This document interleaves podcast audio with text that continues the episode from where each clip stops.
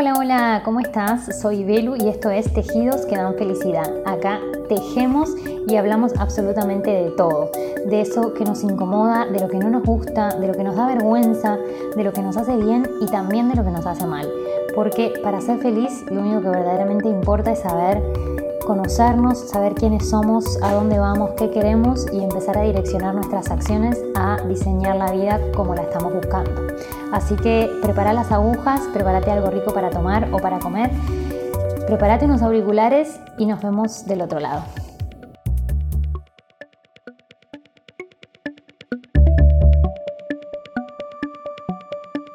Buenas, buenas, ¿cómo andan por ahí? Estamos arrancando un nuevo vivo Hoy tenemos una invitada especialísima que en un ratito se las voy a presentar. Eh, este es un nuevo vivo de nuestra sección El tejido me salvó o tejido real.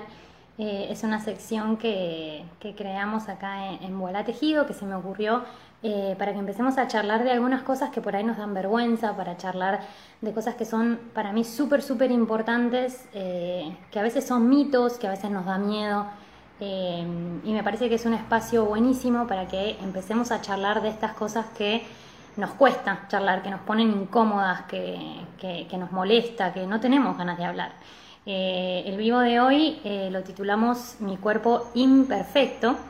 Eh, tenemos una invitada súper especial que es Nashi, que ahora en un ratito la, voy a, sumar, pero primero, bueno, quería presentarla y quería contarles por qué la invité a formar parte de, este vivo, que para mí es súper especial y más allá de compartir un poco mi historia, que en realidad no va más allá de no haber encontrado un talle en particular de una prenda en específico que yo quería, que era eh, una malla, una malla enteriza. Eh, quise invitarla a Nashi, que compartió hace un tiempito una historia muy conmovedora, eh, una historia un poco triste, pero también de mucha fortaleza de mucha valentía y, de un cambio importante que tiene que ver con eh, su adolescencia, con su cuerpo eh, y cómo a través del tiempo y a través del tejido ella pudo encontrarse eh, a ella misma y, bueno, no solamente pudo emprender en el tejido, sino que también pudo sentirse un poquito mejor. la verdad es que estoy muy contenta de que se haya sumado. Ahí la vi conectada, así que la voy a, le voy a mandar la invitación.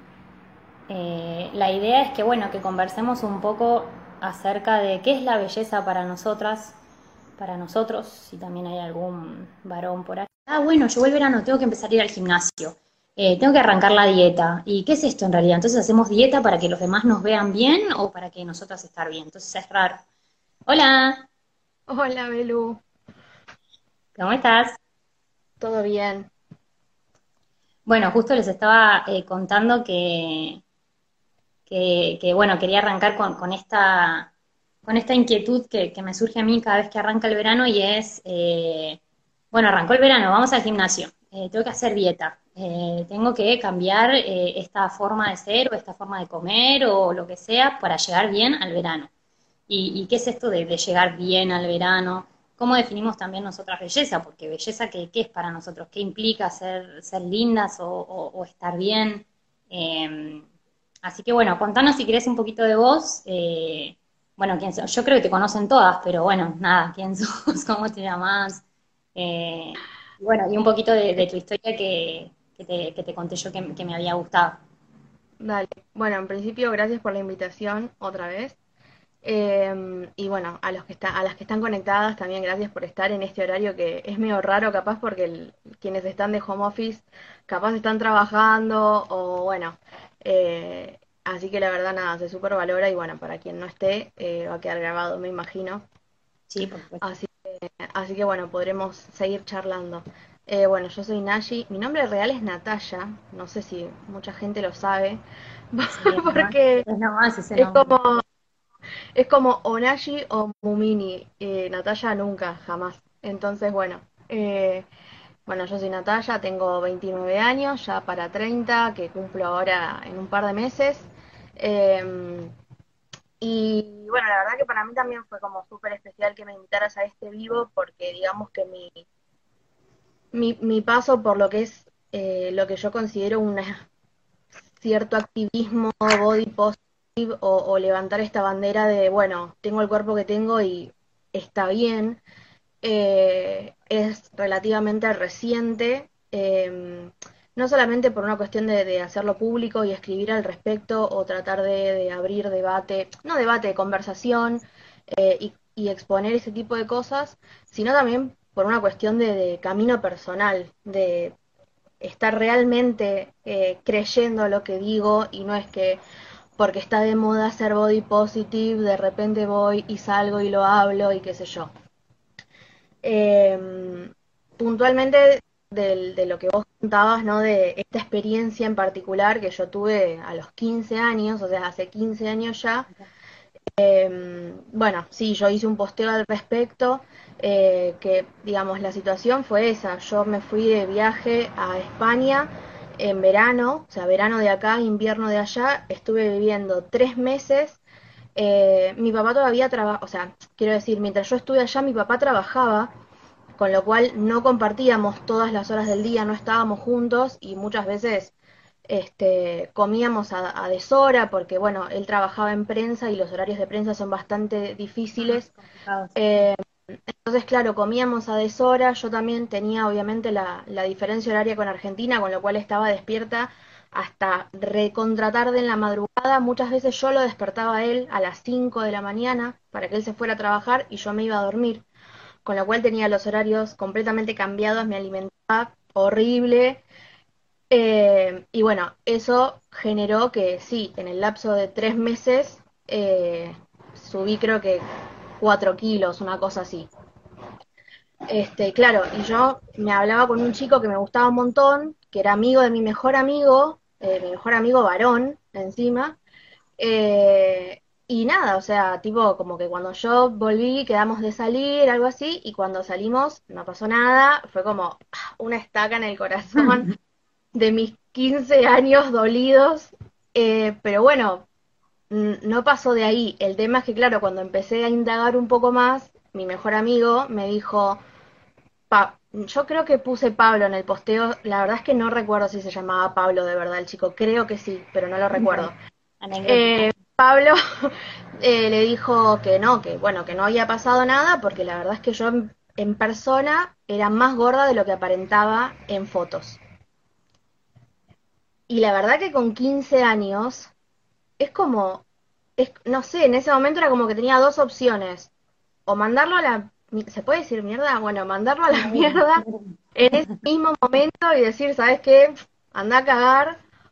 O lo que me pasó en ese momento a mí, que fue como tomármelo recontra a pecho, recontra personal.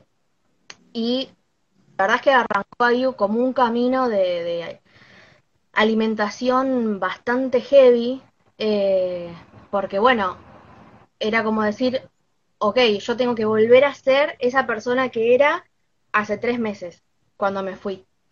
Porque esa persona era como físicamente aceptable evidentemente. Y esta persona en que... Momento, en, el, post decías que tenías 56 kilos, o sea, eso no, no, es ninguna locura, digamos. Si aumentaste 4, ya tenías 60, eso no... Claro, exactamente, exactamente. Pasa que, bueno, tenía 15 años, yo siempre fui bajita, o sea, un metro cincuenta, y eh, siempre fui como voluptuosa, o sea, siempre tuve mucho gusto, siempre tuve mm, bastante culo, eh, entonces, de repente tenía una figura realmente de reloj de arena y bueno, tres meses ese poquito se desarrolló. Em, pero, pero bueno, sí, siempre jodíamos con que yo era como un anime, porque tenía el pelo súper largo, el flequillo que me iba desde acá al costado así para arriba, y la verdad era eso, era pelo, teta y culo, eso era yo. Eh, evidentemente esa era una silueta Mm, aceptable en ese momento, te estoy hablando del 2006, eh, y mi pensamiento era ese, que yo tenía que volver a ser esa persona que había sido tres meses atrás, físicamente aceptada, digamos, Exacto, o sea, hablo netamente de lo físico, o sea, de, de psicológicamente, personalmente, no había chance de cambiar nada ni volver para atrás porque en ese momento es como que no se puede. Pero, pero sí, la verdad que me pegó recontra mal. Obviamente que después al pibe lo mandé a volar y se terminó. Eh, pero sí, es como que empecé un camino de mm, situaciones donde la comida para mí era como el enemigo, porque era eso. Eh, aparte, yo siempre, siempre tuve tendencia como a engordar, vivir de dieta toda la vida. Para colmo, mi hermana, eh, que es siete años más chica que yo, eh, tiene, o sea, tenía como problemas con respecto a todo lo que es colesterol y eso.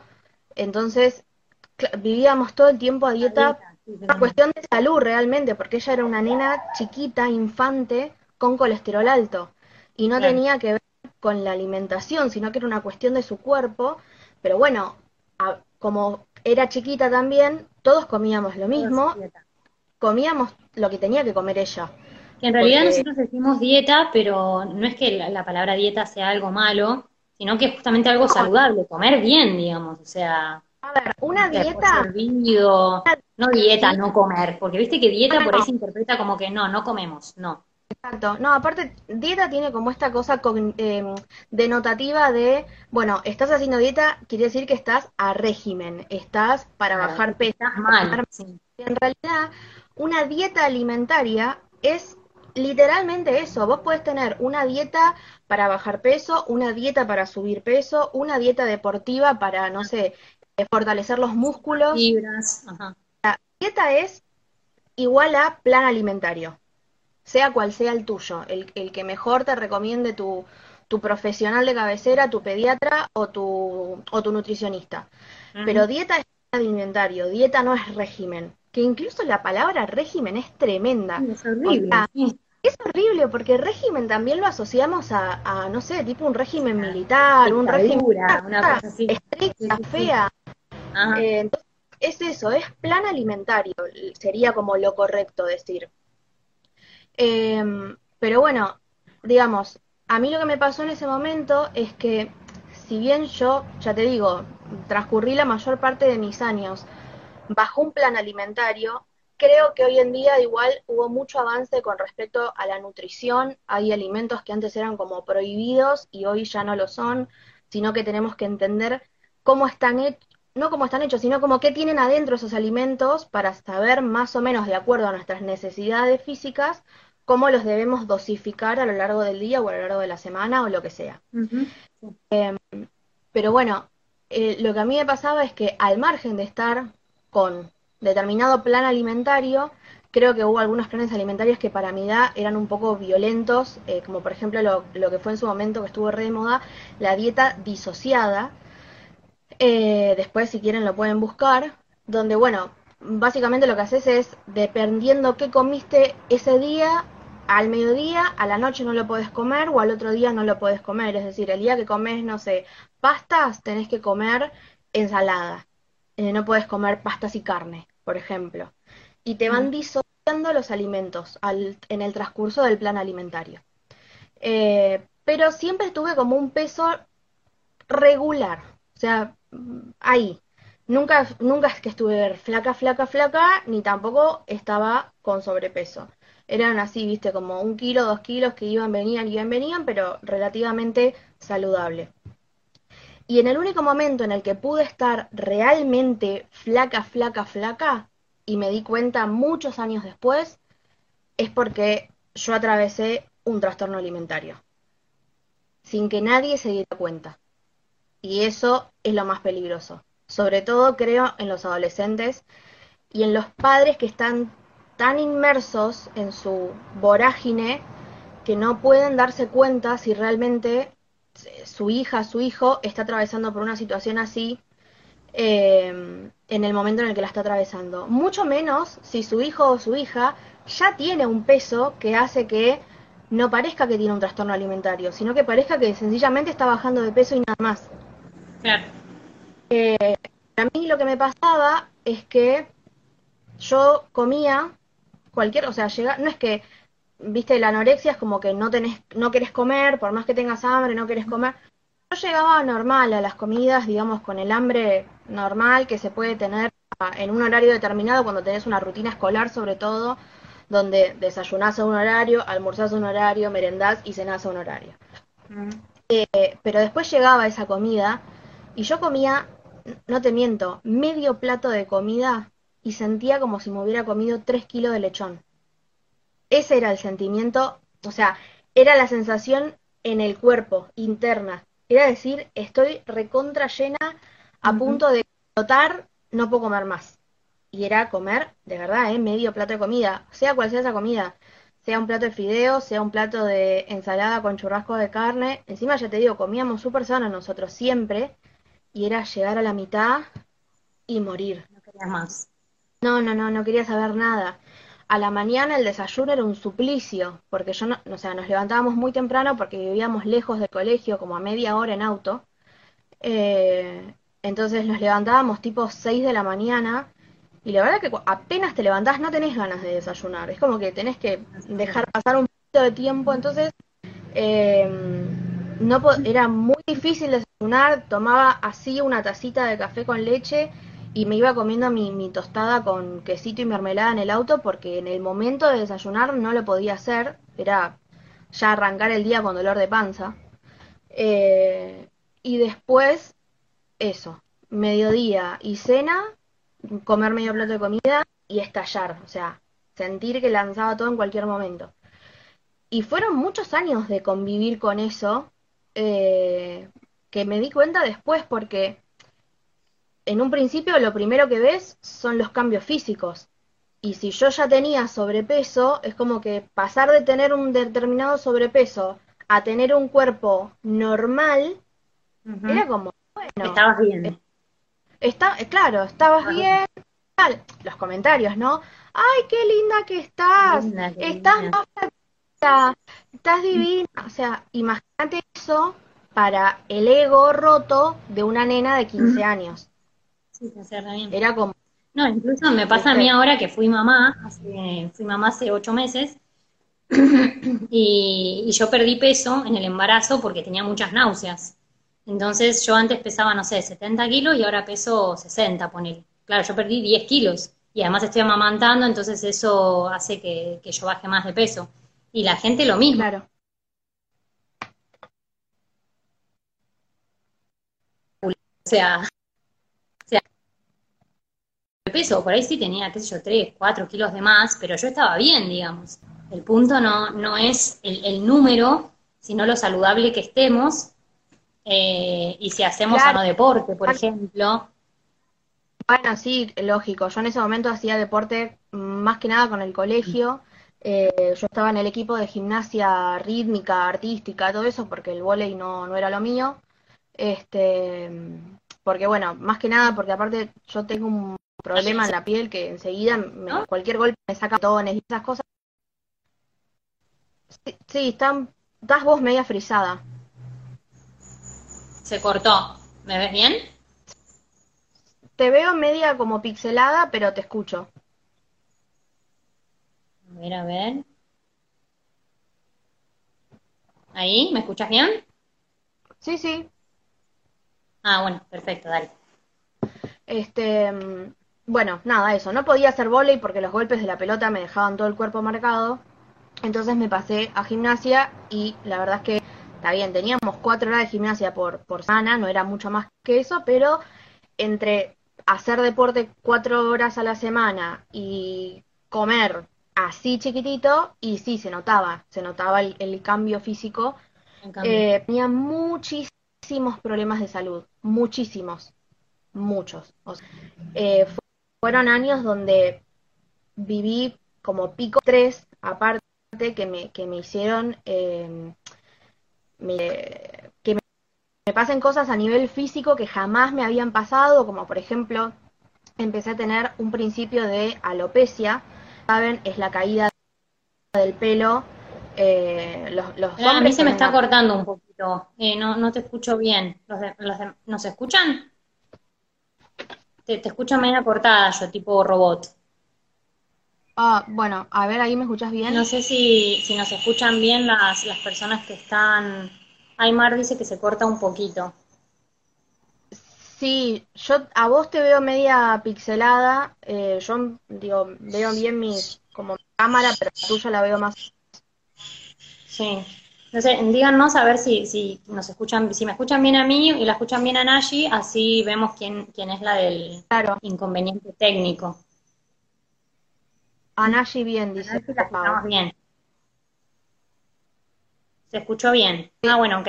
Sí, o sea, es la tuya, Belu. Ok, soy yo. A ver, apago el, el wifi. Dale, vos seguí, tranqui. Eh, no, bueno, le, te decía, entonces, me, esta, esta mala alimentación que yo tenía, porque comía muy poco, eh, me llevó a tener problemas que la verdad que aparte en, en ese momento era como, este, decís, una, una chica de 15, 16 años con alopecia es una cosa tremenda, o sea, es cuando te vas, es cuando se te va cayendo el pelo, básicamente. Eh, es eso. O sea, yo era como, llegaba a un punto que ya no sabía ni cómo peinarme para tratar de disimular el pelo que me faltaba. Era una cosa terrible. O sea, me agarraba una colita de pelo de toda mi cabeza y era esto, así, chiquito.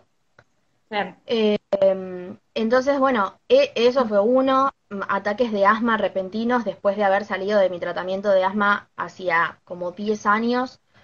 Eh, cosas así raras, feas, que, que eran todos obviamente producto de la mala alimentación por un lado y estos picos de estrés eh, que se iban sucediendo por distintas cuestiones. No, no pasaba por el tema del cuerpo, era todo como un cúmulo de cosas, pero obviamente la mala alimentación ayudaba a que esas cosas pasen. Eh, y está buenísimo que, menciones todo esto porque más allá del peso, en realidad, y de las medidas, eh, la definición que tenemos de, belleza o de estar bien tiene que ver con un montón de otras cosas que no son solamente el, peso y las medidas, que son, por ejemplo, las estrías, la celulitis, el pelo, las uñas, eh, no sé, las cejas, eh, un montón de cosas que nos han dicho tanto en, propagandas como en la televisión, en las redes sociales, mismo eh, mirar cuentas de Instagram que, que por ahí nos generan como esa ansiedad de, mirá qué linda que soy, he tenido que dejar de mirar cuentas porque son tan, parecen tan perfectas que vos decís, no me siento mal, o sea, yo quiero ser así, quiero tener eso. Eh, Sobre todo hay marcas de ropa que veo que, que capaz me empiezan a seguir y yo tipo, nunca te voy a seguir de vuelta, porque nada de lo que me estás mostrando, nada de lo que me estás ofreciendo me representa ni me refleja. O sea, pero ni cerca. No te digo, o sea, es que yo, a ver, yo entiendo que hoy en día igual hay un montón de marcas que se están poniendo las pilas con esto y están tratando de buscar una curva de talles eh, más amplia. Pero, pero hay, hay marcas que directamente elegí como, listo, cancelarlas, porque, porque no. Sí, no, porque, eh, hacen mal. Em, no, el tema es... Llega un punto que hacía, hacía mal, me hacía mal, sí. Sí, y una tiene que empezar como a regular eh, qué ve y si lo que ve te está, te está afectando o no. O sea, y saber cómo manejarlo también, porque por ahí no somos conscientes de que lo que estamos viendo nos hace mal y estamos todo el tiempo mirando o metiéndonos ahí. Y en verdad no, capaz que es momento de alejarse o es momento de, de trabajar un poco en por qué nos está haciendo mal eso que estamos viendo y si podemos o no trabajar para conseguir lo que estamos viendo porque también hay que ser un, poco realistas de ver algo que, es imposible de, adquirir, un cuerpo, no sé, despampanante, y sabes que, que, no. Te hablo, ni siquiera te hablo de un cuerpo ajeno, ¿no? O sea, un cuerpo de otra persona, de otra mujer en este caso. Hay, en algún momento de, mi vida, he pasado por alguna nutricionista que la el consejito, ese consejito era eh, pone una foto tuya en la heladera de cuando vos crees que estabas bien para animarte o a, volver a esa imagen. Y era tipo, me estás cargando. o sea, una presión terrible porque aparte, ponele, esa nutricionista no sabe qué te estaba pasando a vos en ese momento de esa foto que supuestamente estás bien. Yo, esto creo que lo he dicho en algún momento, en el momento en el que yo estuve mejor, entre comillas, físicamente, fue en el momento que yo estuve peor de la cabeza. Fue el peor momento de la cabeza. Y no es que quiero hacer apología de la obesidad ni nada por el estilo, pero el nivel de eh, tranquilidad mental que yo tengo hoy en día, sabiendo que tengo el cuerpo que tengo, sabiendo que tengo cosas que, como por ejemplo el peso, que lo tengo que bajar, pero por una cuestión de que tengo que cuidarme las articulaciones y esas cosas, porque yo tengo cuestiones hereditarias de las articulaciones que lógicamente el sobrepeso no ayudan, eso es algo que lo tengo clarísimo, pero me saqué esa presión de decir, le tengo que gustar a Pepito, eh, no sé, me tienen que aceptar en tal trabajo porque te piden excelente presencia, no sé qué significa eso todavía el día de hoy, muy subjetivo, ¿no? Em, eso es me pasó, bueno, me pasó cuando arranqué con Mumini. Cuando yo arranqué con Mumini, en realidad arranqué porque em, me mudé con mi novio en diciembre y en abril me quedé sin laburo. Quedarme sin laburo implicaba tener un solo sueldo, que en ese momento era de 5 mil pesos, para pagar un alquiler de 2.500 y con los otros 2.500 vivir, los dos. Era muy difícil. Eh, y fue un momento en el que yo venía de más o menos como mantener cierto peso con el que estaba relativamente sana y qué sé yo, a de repente alimentarme malísimamente, porque la verdad es que no teníamos para comer, y vivíamos a fideo, papa, arroz. Eh, cada tanto desde mi casa o desde la casa de él eh, nos pasaban algunas verduras o, alguna proteína eh, un poco más nutritiva, pero la verdad es que fueron meses de alimentarnos terriblemente mal. fue así subir 10 kilos, 15 kilos. y encima de porquería, porque era comida de porquería, o sea, hidratos de carbono, almidón, todo mal, o sea, desastre. Volver a bajar eso, recontra difícil, contra difícil. Y en el medio, el autoestima que se te va al quinto subsuelo, primero por la situación que estás pasando, que es la de estar desempleado y decir, para comer. Sí, para nada, claro. Eh, no, para nada. Eh, y, yo sola, ¿eh? Esto no tuvo nada que ver con, con Ariel, bueno, que Ariel es mi novio desde que tengo 18 años. No tuvo nada que ver con él, no tuvo nada que ver con, con ninguna de las familias, ni de cómo eh, nos, nos, han criado, porque la verdad es que nos, nos, contuvieron muchísimo y creo que somos dos muy buenas personas. Eh, yo me puse en un papel de mujer de 1930 ponele, donde mi único objetivo en la vida era tener la casa limpia, ordenada, para cuando Ariel viniera. Ese era mi único objetivo en la vida, en ese momento. Los días buenos, los días malos no me sacabas de la cama. En o sea, para hacer, para ir al baño y listo, gracias. Eh, es un montón. En ese momento ir al baño es un montón. Es un, montón. De comer ni hablemos, porque era una tristeza absoluta decir que, puedo comer, nada, ni siquiera me daba, o sea, es que lo que tenía en mi casa no me daba ni para la angustia oral, porque no había. Eh, entonces, nada, y, y era como que la desvalorización de mi propia persona en ese momento, de cómo yo me veía físicamente, de cómo me veían también o, eso estaba en mi cabeza, cómo me veían mis posibles empleadores o futuros empleadores, también era como un desastre. Y llegó un punto en el que no tenía ropa para las entrevistas, porque la ropa que, que tenía de antes ya no me entraba y no tenía plata para comprar ropa nueva para ir a, entrevistas. Entonces, otra vez el cuerpo era como... Un más a la lista de, cosas que, que, afectaban a mí.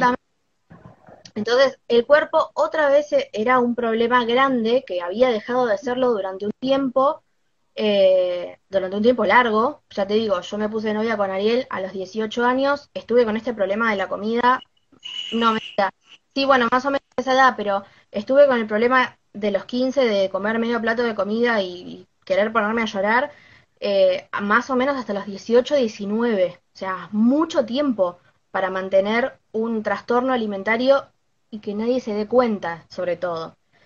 eh, me acuerdo que nos fuimos de vacaciones con mis amigas en ese momento, cuando yo terminé el colegio, y nos juntamos con los amigos de Ariel y todos ellos se sorprendían de lo poquito que yo comía y de lo poquito que comía una de mis amigas, pero que ella siempre fue de comer poquito, naturalmente.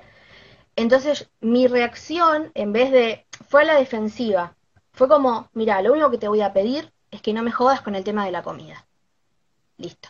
O sea, es, esa fue mi reacción, totalmente a la defensiva, incapaz de recibir ayuda de ningún tipo, porque de algún modo era consciente de lo mal que la estaba pasando, pero tampoco quería aceptar que eso estaba mal porque en realidad físicamente estaba bien, o sea, a la imagen, ¿no?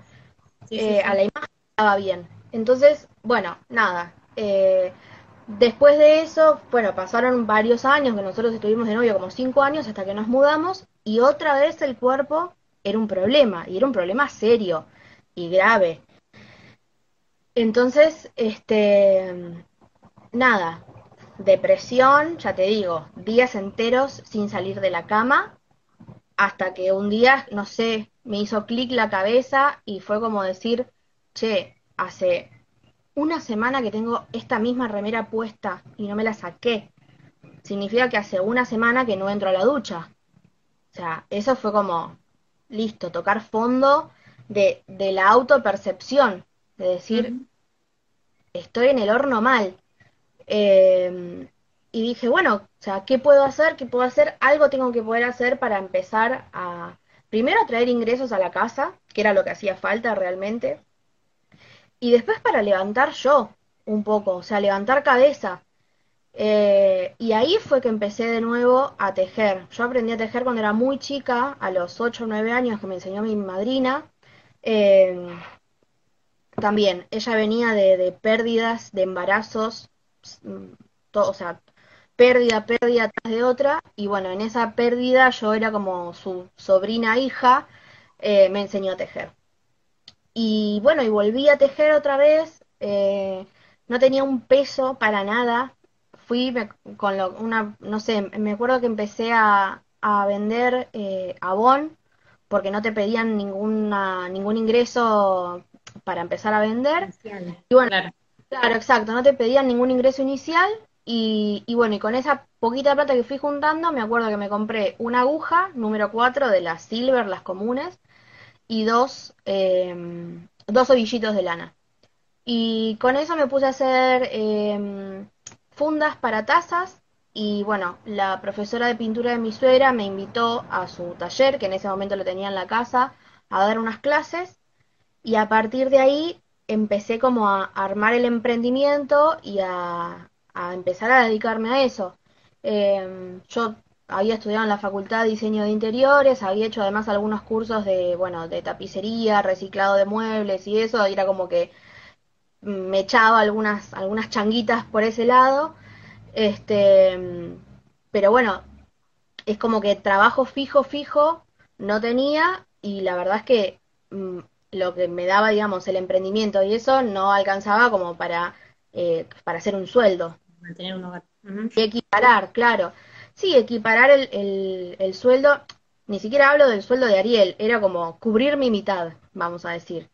Eh, no, no, alcanzaba ni para cubrir mi mitad.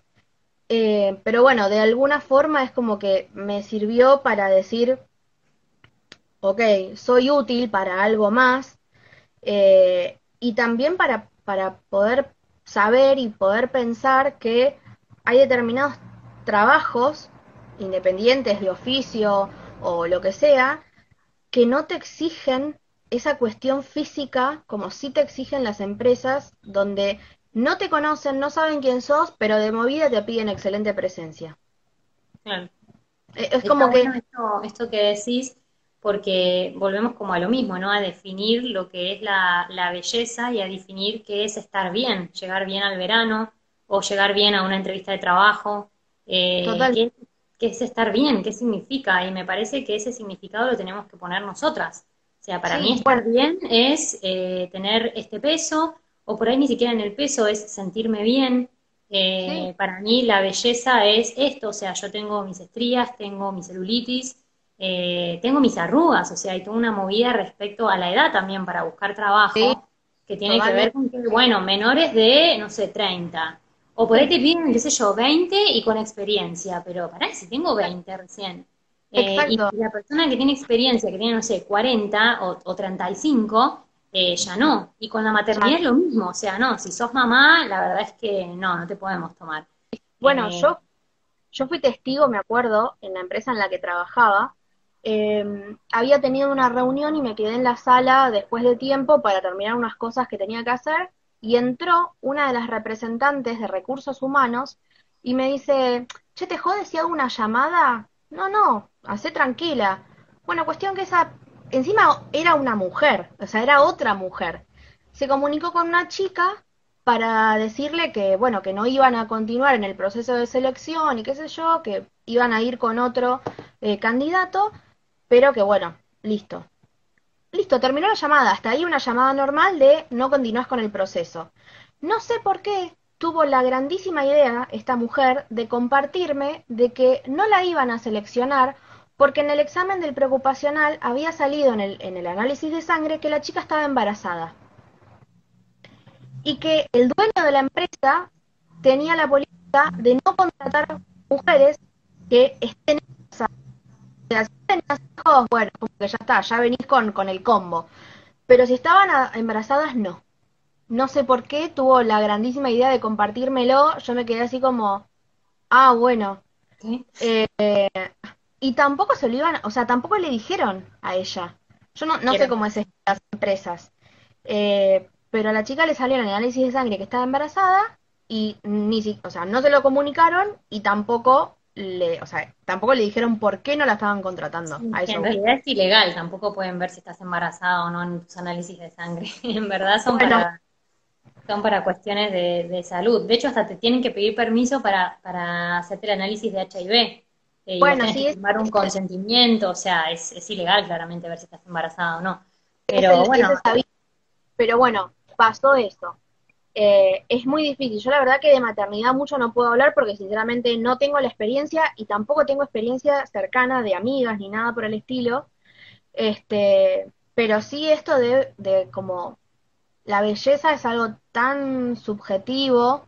Eh, yo en, algún posteo lo puse, capaz fue muy dura en el momento, pero lo sentí así, donde, donde escribí que básicamente si no te pasa algo y te morís, al verano llegás.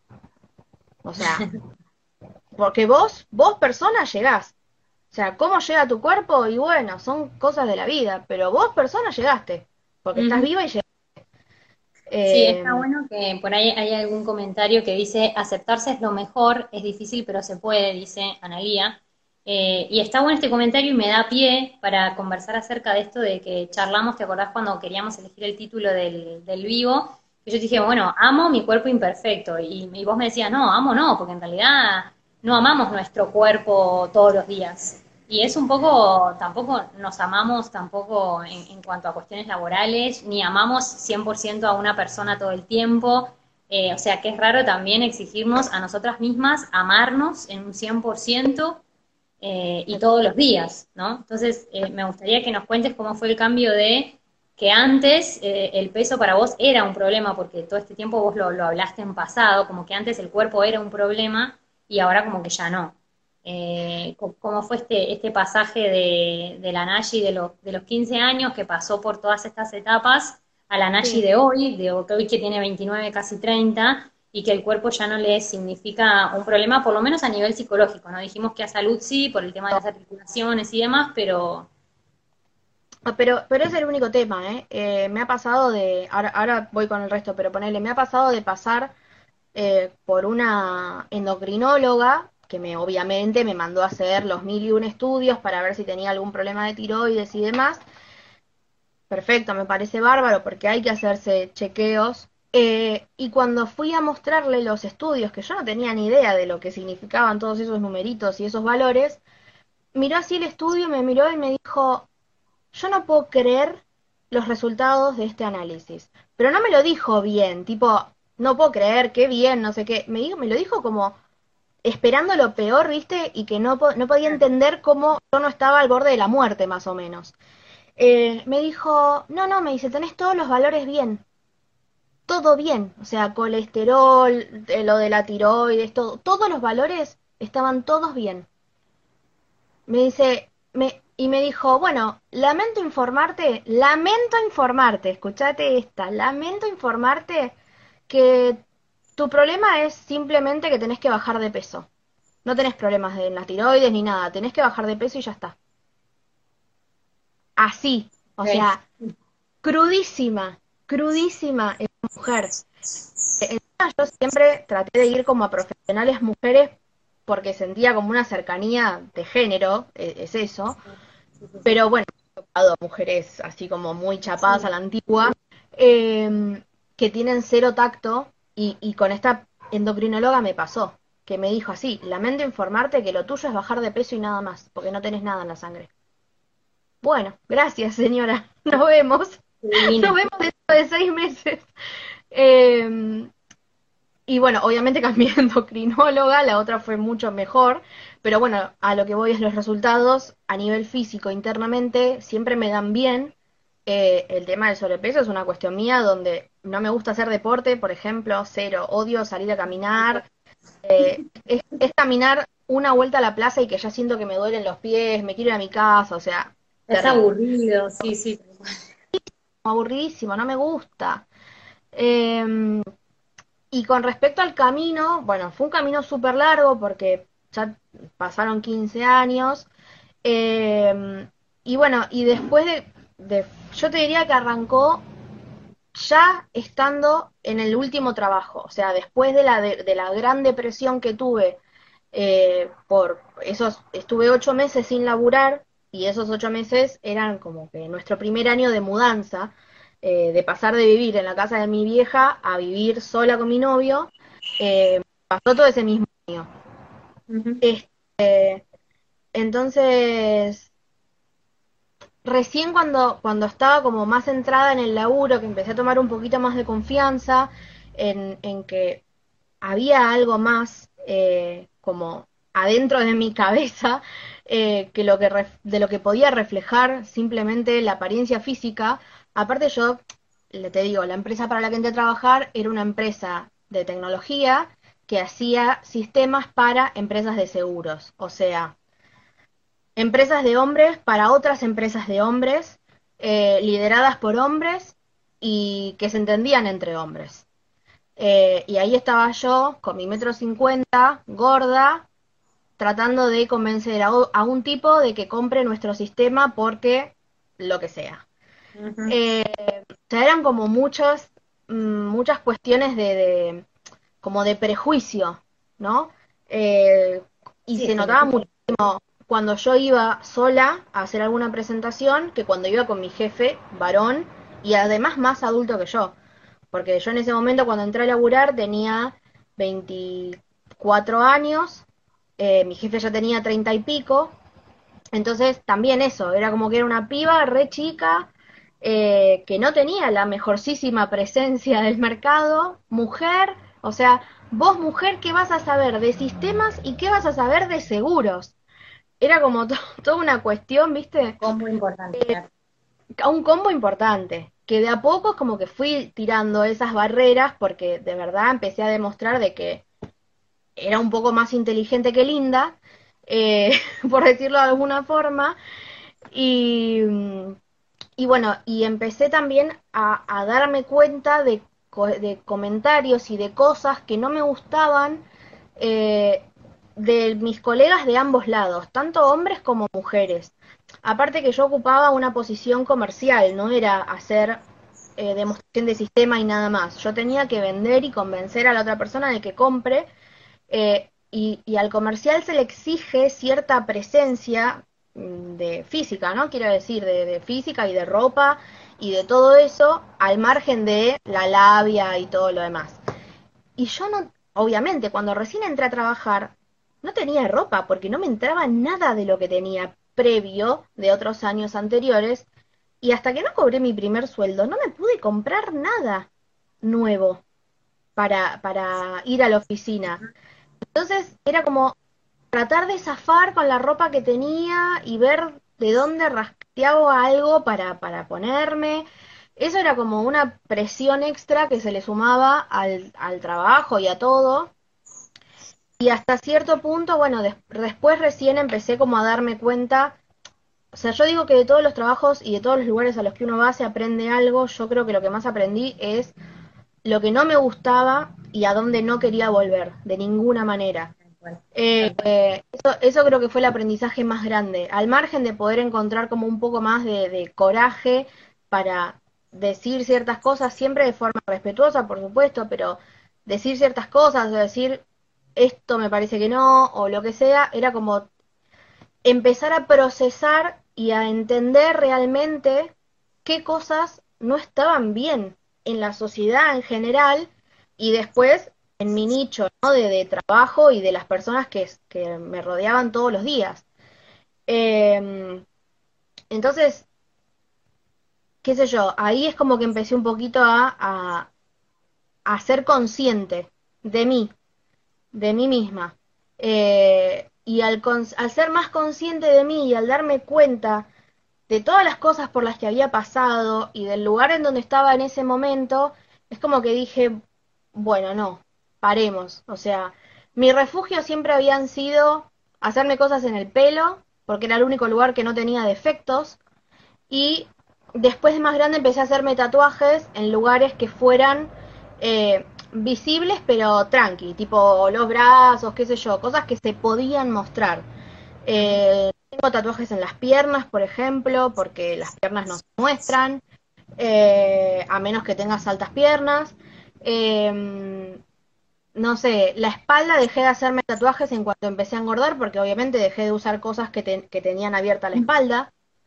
Eh, cosas así, que me empecé a dar cuenta y que, por ejemplo, no sé, me encontraba como buscando aprobación de la, de fuera para hacer cosas yo, cuando en realidad no era, no tenía que ser así y me costó ser consciente de eso.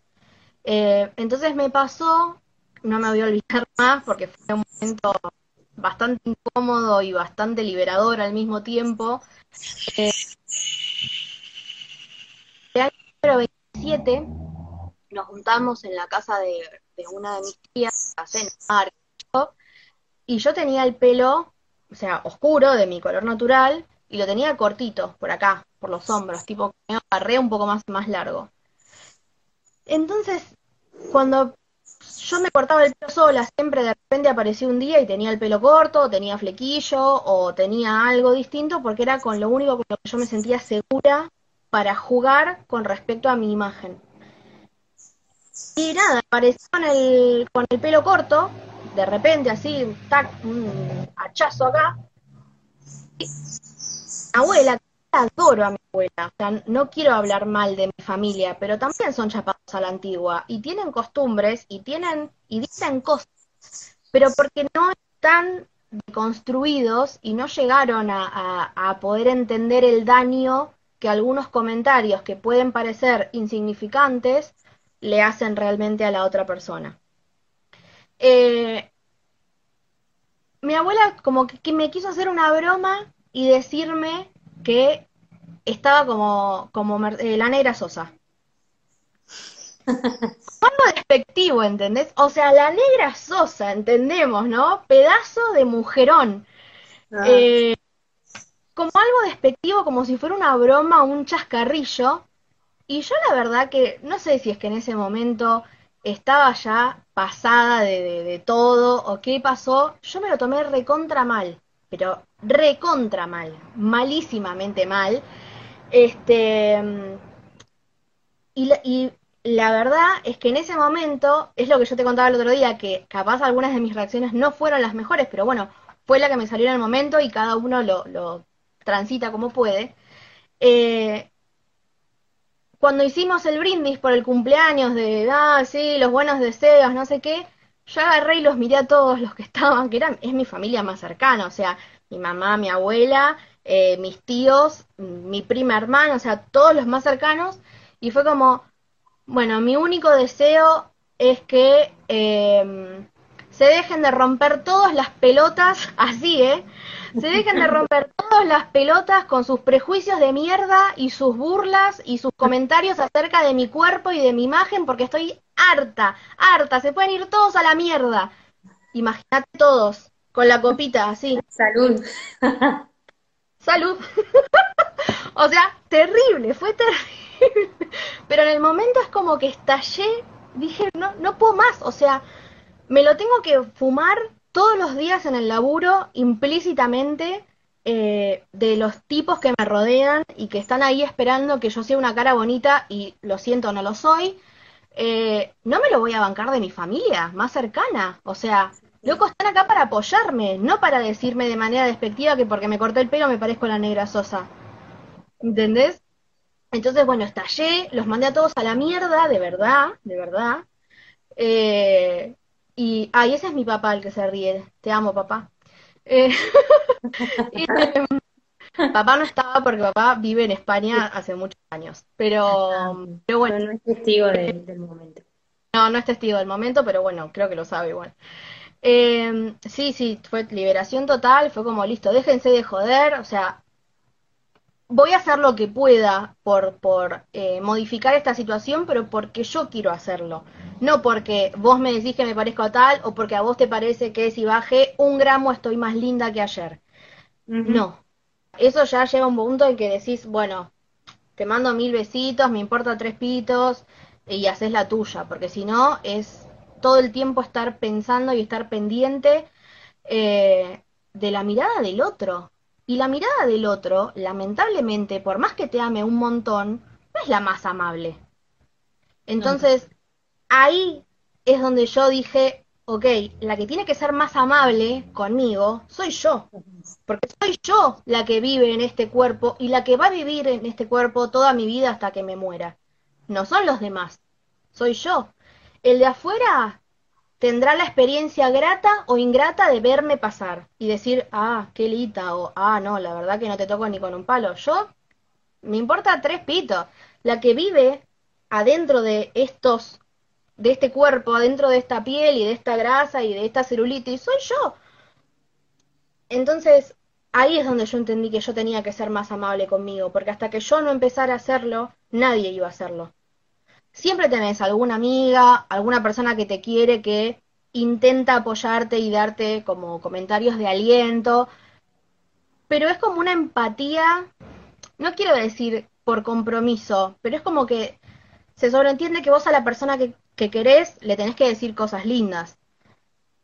Y cuando la otra persona está tan cegada que no puede aceptar ni siquiera un comentario lindo, como me pasaba a mí, por ejemplo, eh, hasta que no haces ese clic de decir, ¿qué le diría yo a mi amiga? ¿Qué le diría yo a quien sea que yo quiero? Le diría esto, ¿por qué no me lo puedo decir yo misma? Entonces, eh, y ahí empezó un poco como a cambiar la relación que yo tenía conmigo misma en primer lugar eh, y después sí empezó a, o sea, a cambiar un poco la relación hacia el afuera. Em, yo soy muy partidaria del, de, como de decir esto de que, ah, me chupo un huevo, como, e, es, mi, no sé, es mi caballito de batalla, un huevo. sí, es mi caballito de batalla, te diría. No, no un lema, porque la verdad es que sí me importan las cosas y después capaz que me hago la fuerte y después estoy llorando tres días, pero em, es mi caballito de batalla, o sea, es como que antes capaz si yo recibía un ataque, respondía con otro ataque. Hoy en día, si yo recibo lo que yo percibo como un ataque, te respondo con un me chupo un huevo. Entonces, de esa manera es como que internamente lo que intento es em, como no minimizar el tema, porque, pero sí minimizarlo con respecto a mí, porque entiendo que el problema no lo tengo yo, lo tiene la otra persona, y lo que está haciendo es un espejo de su problema conmigo. Claro, está bueno esto que decís eh, por dos cosas para mí. Primero, esto de ponerle límite a los comentarios y a las personas que sabemos que nos van a hacer mal. Como que por lo que entiendo, y es un poco un viaje que quiero decir que es difícil, porque por ahí la gente dice, ah, bueno, te ven a vos que estás impecable, que estás divina, que estás contando tu historia y que ahora estás idealmente bien, pero es un camino difícil, es un camino duro, y no tiene que ver solamente con lo que decimos recién, con el peso, tiene que ver con aceptarse una entera, digamos.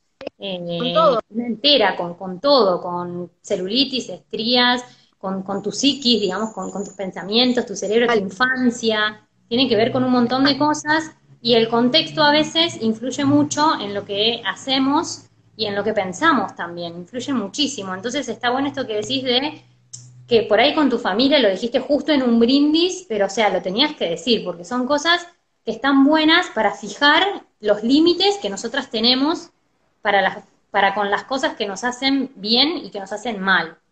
Y por otro lado, el tema de las críticas, eh, ver qué crítica, digamos, esto de la crítica constructiva, ¿no? Qué crítica eh, está buena, que en realidad crítica es crítica, digamos. O sea, puede ser llegar a ser un comentario eh, positivo o no, pero ver cómo lo tomamos nosotros también, ¿no? Esto que decís vos, de, si es una crítica que, está buena, ponele, entonces, bueno, por ahí puede llegar a tener razón, veo cómo lo puedo trabajar yo, y también tomar las críticas como las que no sirven para nada, que simplemente quieren hacer un daño y hacer esta diferenciación. Hacer una diferenciación, creo yo, entre una persona que está genuinamente preocupada y que no sabe capaz si estás bien o no de salud, o sea, yo hace el año pasado hice un posteo que el título era Lo que te cuelga no te define y que una de las partes decía que no, a ver, cómo vos te ves físicamente no le dice nada al otro de vos y definitivamente no le dice nada acerca de tu salud. O sea, yo no debería andar por la vida con un cartel colgado acá mostrando los resultados tecnológicos, por ejemplo porque a nadie le, debería interesar. Entonces, también es eso, dividir una persona que tiene un preconcepto de lo que es estar sano o no y que genuinamente está preocupada por el peso que tenés porque sabe que el peso puede influir en un montón de otras cuestiones, como por ejemplo la salud del corazón, eh, de los pulmones, las articulaciones y otros desfasajes hormonales que también tienen que ver con el, con el peso la persona puede no saber y estar genuinamente preocupada y hay otras personas que son opinólogos seriales. Y de lo que sea tienen una opinión. Y, te la, y no tienen problema en decírtela, que eso es lo peor de todo, creo yo. Eh, tampoco miden cómo lo dicen. Y no miden si la persona del otro lado, qué grado de vulnerabilidad tiene ante ese tipo de comentario o con ese tema en particular. Eh, Ah, más arriba vi que una chica preguntó si había hecho terapia. No, yo no hice terapia. Es lo que te conté el otro día. Yo terapia no hice porque cuando era chica eh, tuve como mi primera depresión, chica chica, 11, 12 años. Em, y lo voy a decir, ya les digo, chicas, yo no tengo nada en contra de mi familia, pero como todas las familias y como todos los adultos se han equivocado. Eh, mi mamá me llevó a visitar a una amiga de ella, que hasta donde yo sabía era decoradora de interiores. Yo estaba obsesionada con ser decoradora de interiores, entonces, nada, fuimos a verla. Y de repente ella, que yo no la conocía de nada, nunca había cruzado palabra, me empezó a hacer un montón de... Sea, me empezó a hacer como preguntas personales, medio heavy, que yo la verdad con 12 años no tenía ganas de responder, porque no la conocía de nada. O sea, sos una señora amiga de mi mamá que me está haciendo preguntas que no tiene, o sea, no tiene nada que ver que me estés preguntando. Em, esa fue como mi primera experiencia de un acercamiento a una persona que era, la mujer era psicóloga, si era psicóloga, además de, de, de, verdad era amiga de mi mamá y de verdad era decoradora de interiores, pero además era psicóloga. Em, ese fue como mi primer acercamiento y mi primera mala experiencia con lo que es un terapeuta. Entonces, durante muchísimos años estuve muy negada a hacer cualquier tipo de terapia o algo que se pareciera a una terapia. Eh, volví a terapia nada más cuando, bueno, no, mentira, volví una vez en un laburo para ver qué onda, la verdad es que no me funcionó muy bien. Es como que lo que me pasó con, con mis terapeutas, creo que fueron dos, como mucho, dos mujeres, es que iba a sentarme a escuchar cosas que yo ya sabía, pero que las decía otro, en voz alta. Entonces yo decía, yo ya sé que esto es lo que me está pasando. Necesito...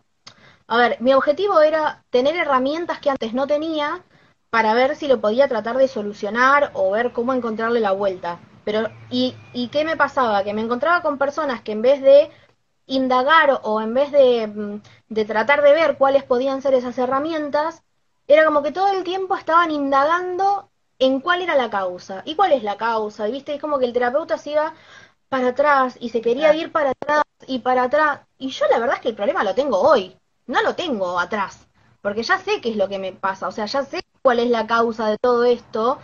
Necesito que me des herramientas para el ahora.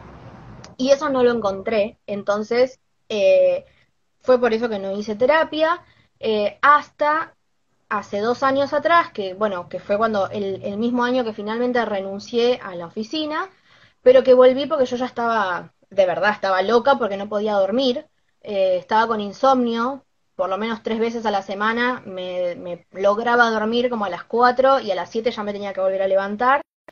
Eh, entiendo que es un poco lo que pasa en, en la vida de la maternidad, pero bueno, no era mi caso. Y uy, ahí Belú. Sí, ahí, creo que ya volvió. Belú, ¿volviste?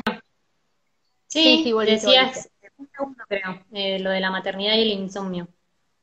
Sí, bueno, que digamos, para una mamá quizás es común despertarse cada tres horas a, dar de mamar o a dar de comer o lo que sea. No era mi caso, para mí no dormir es, era algo, era algo que no, no, no lo elegí, no me había pasado antes tampoco. Eh, y no sabía cómo manejarlo. La pasaba muy mal porque estaba muy cansada físicamente y sin embargo llegaba la noche y no me podía dormir de, lo que me maquinaba la cabeza. Eh, ahí fui a terapia de nuevo, pero fui a terapia con un objetivo que era, bueno, necesito volver a dormir porque si no de verdad me voy a enloquecer.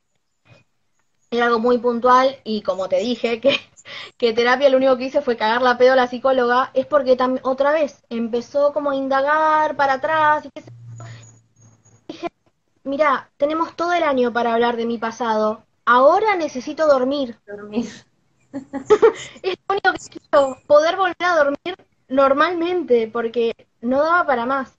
Em, así que no, mi historia con la terapia la verdad no es muy grata. Eh, quizá no di con los profesionales correctos, puede ser. Tampoco le di mucha oportunidad. En los otros vivos lo, conversamos mucho, eh, esto de, encontrar, pasar por diferentes terapeutas hasta encontrar el que el indicado, o sea, la persona con la cual vos te sientas cómoda de, charlar de, cosas íntimas, porque, o sea, a veces la terapia se pone, se pone densa o no, dependiendo de cuál sea el tratamiento que, vos elijas. Ya hace una hora que estamos hablando, yo no sé por qué no se cortó esto, no sé si se extendió o no. Eh, hay un montón de comentarios aparece un cartelito arriba que te dice, te quedan tantos minutos. no, pero a mí no me apareció ningún cartel y la semana pasada hicimos como una hora cinco, así que no sé si se habrá cortado.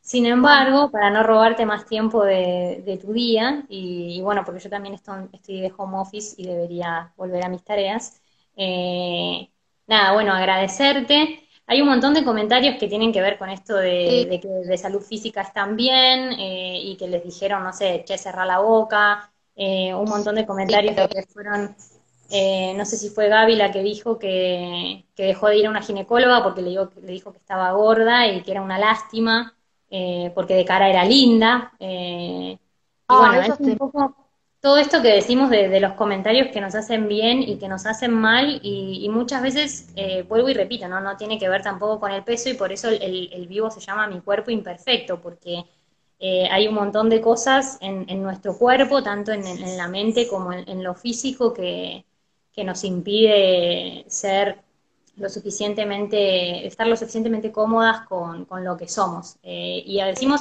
por ahí es medio cliché decir esto de aceptarse, hay que aceptarse como somos y no sé qué. Es difícil, es un camino, es un viaje, no es que mañana se van a levantar y se van a amar.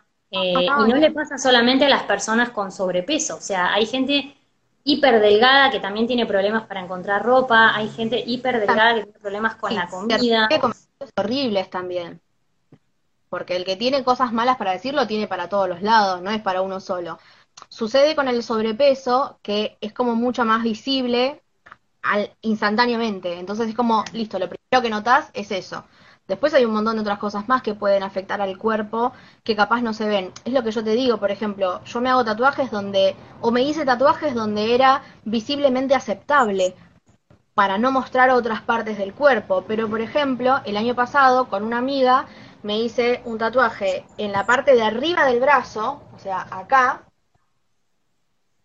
que es una pavada, pero hace dos años atrás no lo hubiera hecho jamás. Mostrar este, este gordito del brazo, ni en pedo, ni en pedo. Pero como amo los tatuajes y ahora tengo uno, bueno, listo, que se vea.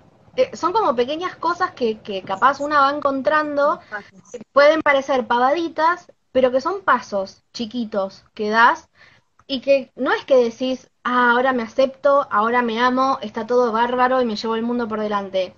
Ojo, te puedes llevar el mundo por delante igual y está bárbaro. Pero hay días que la pasás mejor, hay días que la pasás peor. Es un proceso, creo, y un camino de todos los días.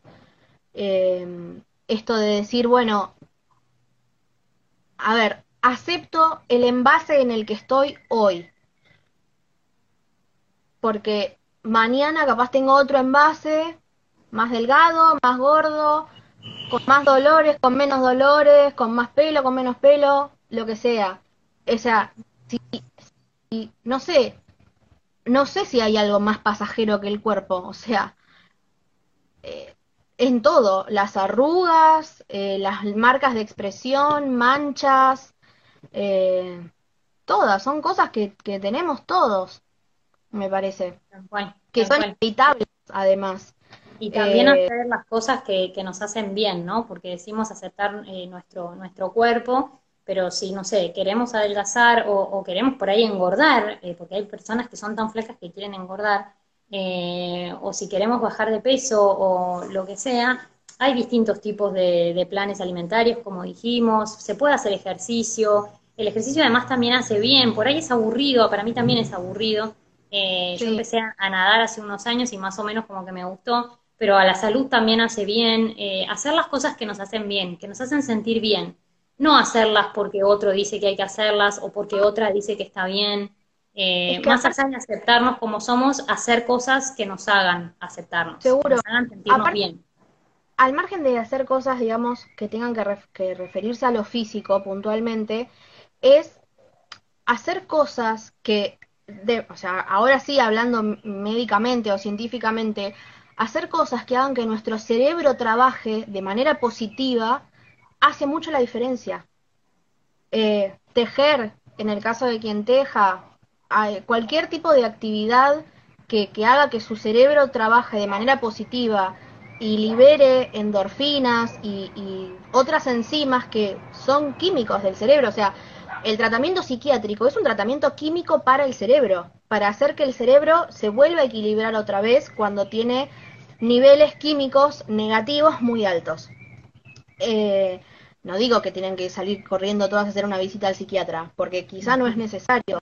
Capaz pueden buscar un coach, eh, un coach ontológico, no sé, un este, ¿cómo se llama? Eh, programación neurolingüística, hay un montón de lingüística, eh, estos que son de vocacional, los profesionales que bueno que, te dicen más o menos en qué sos bueno o qué te gusta hacer, tratar de mezclar esas cosas y buscar una actividad que, eh, que te haga como activar la cabeza de manera positiva, también genera a la corta o a la larga un cambio en la percepción que tenemos de nosotras mismas. Porque es como que empezás a, decir esto, ah, mirá, esto me gusta, para esto sirvo, porque esa es la, es la otra cuestión que tenemos muchas personas, ah, no sirve para esto, tirarse para atrás, o esto nunca voy a poder porque, no sé, tratar de buscar ese tipo de motivación positiva que haga que sea más llevadero el día a día y buscar como pequeños propósitos, quizá a corto plazo, chiquitos, que sean relativamente cumplibles. Si no lo puedes cumplir, tampoco es la muerte de nadie, o sea, vas por otro, por otro propósito. Eh, y activar la cabeza de manera positiva, como para poder también estar un poco más en paz y ser un poco más amable con uno mismo. Sí, comparto mucho, comparto mucho lo que decís y si no vieron los vivos anteriores se los recomiendo porque hablamos de depresión, hablamos de ansiedad y de estrés y un montón de, estas cosas que, está diciendo Nashi también eh, las charlamos en esos vivos que están para mí están buenísimos. La verdad es que llevamos una hora y diez minutos y para mí vale cada segundo. Y no hablamos de Mumini, que era lo que yo quería hablar también, del tejido me salvó justamente, de cómo llegaste a ah. emprender. Bueno, no, sé. antes. Yo estaba recontra súper depresiva, sin trabajo, sin para comer, de verdad. Eh, y bueno, y, y, fue eso, o sea, decir qué puedo hacer, en qué soy buena y empezar otra vez a reconectar. No me preguntes por qué volví a tejer, fue como que lo decidí y dije, en ese momento estaban de moda igual las fundas para tazas y todo eso, y yo dije, bueno, por acá puede andar, por acá puede ser, porque mi objetivo en ese momento era netamente económico, no tenía nada que ver con este camino que van ahora a hacer cinco años que tiene Mumini, ya tiene cinco y medio.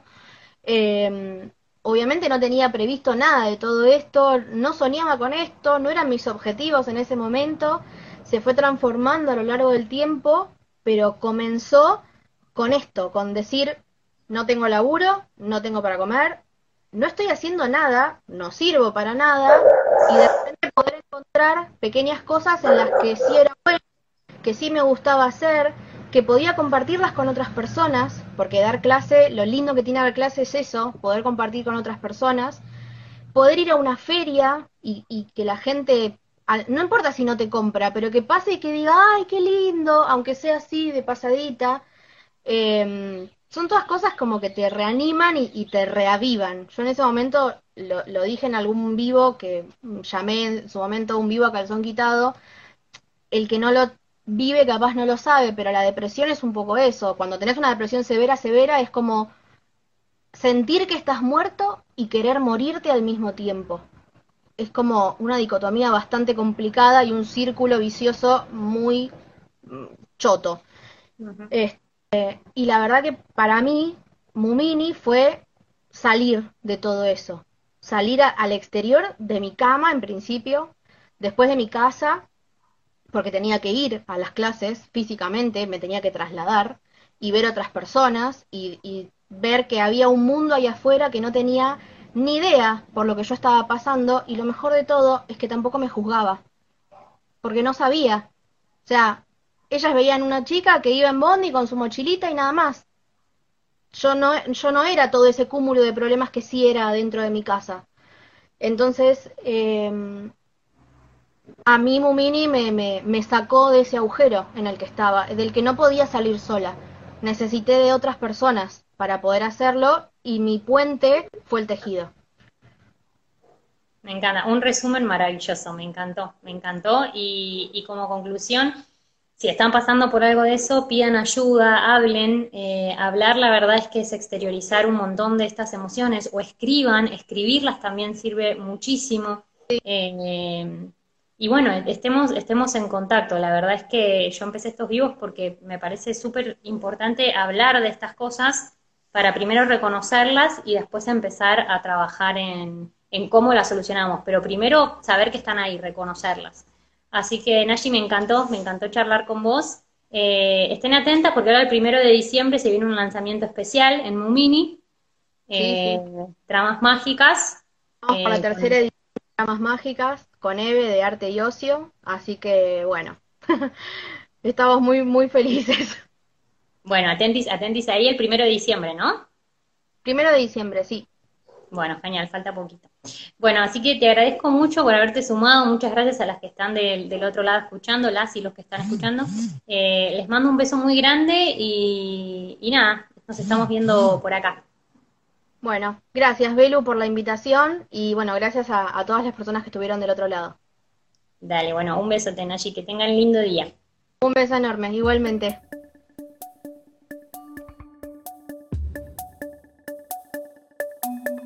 Muchas, muchas gracias por habernos acompañado en este episodio. Espero que te haya gustado, que lo hayas disfrutado, pero por sobre todas las cosas espero que te haya servido y ayudado un montón o así sea un poquito y que te des un tiempito para compartirlo con alguien que, lo pueda estar necesitando.